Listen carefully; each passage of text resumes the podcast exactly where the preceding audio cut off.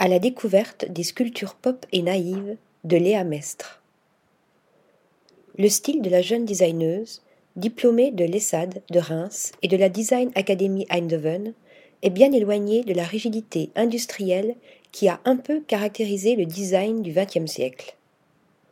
Pour servir sa vision, Léa Mestre s'est emparée d'objets du quotidien afin d'en faire de véritables sculptures aux formes douces et enveloppantes.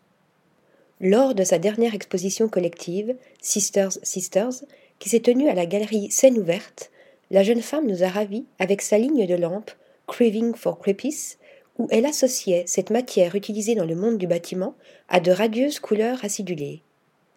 À ces sympathiques créatures s'ajoute la série Bubble, asymétrique et tout en rondeur, avec son incroyable banquette argentée, ainsi que son Bubble Stool en marbre ou encore la lampe Babette en bronze un univers qui n'est pas sans rappeler celui de Niki Saint-Phal, mais aux accents tendres et enfantins.